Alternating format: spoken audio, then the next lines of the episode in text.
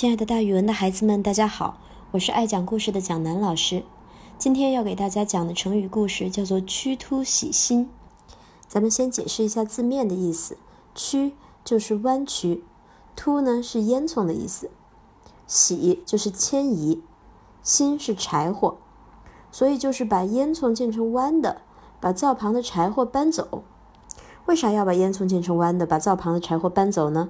它背后有一个故事。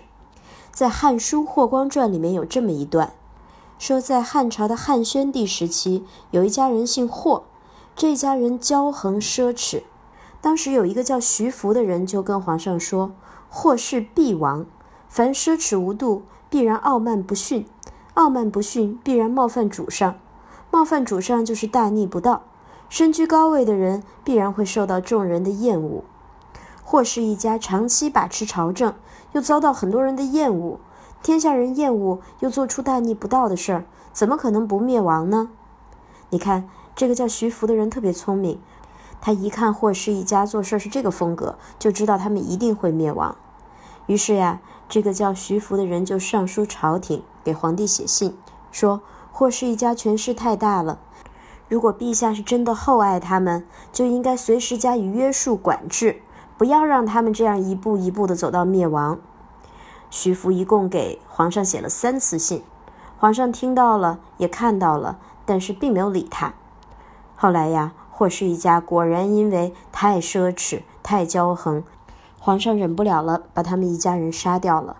曾经告发过霍氏罪行的人都一一被封赏，也就是曾经揭发过说霍家人又干这又干那啦。这些人，皇上都赏了他们很多的钱和东西。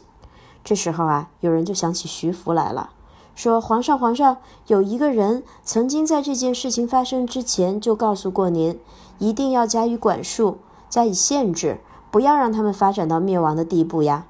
你都答谢了那么多人了，怎么可能不答谢这个人呢？”但是昨天蒋老师说过了，古代人讲道理都很巧妙的，特别是跟皇上这样的人讲道理。皇上可不是一般人呐，他是真龙天子，他稍微一不高兴就会把你给杀了，所以这个道理一定要讲的巧妙。于是，一般给皇上讲道理的人，可能都是从讲故事开始的。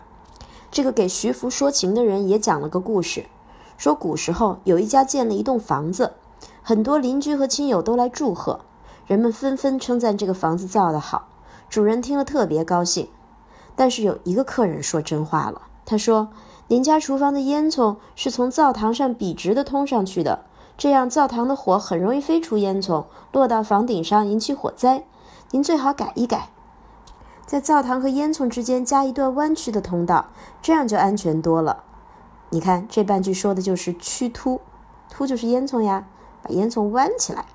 他又说，您的灶门前堆了这么多柴草，这也是非常危险的呀，还是搬远一点比较好。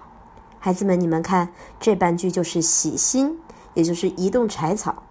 这个主人本来洋洋得意的，正在觉得他的房子造得很好，大家都在夸，结果突然出来一个说真话的人，他就不高兴了，觉得这个客人是故意找茬出他的洋相。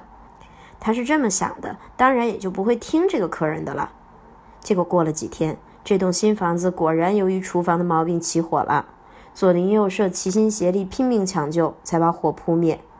主人为了酬谢帮忙救火的人，专门摆了酒宴，并且把被火烧得焦头烂额的那些客人们都请到上座入席，唯独就没有请那位提出忠告的人。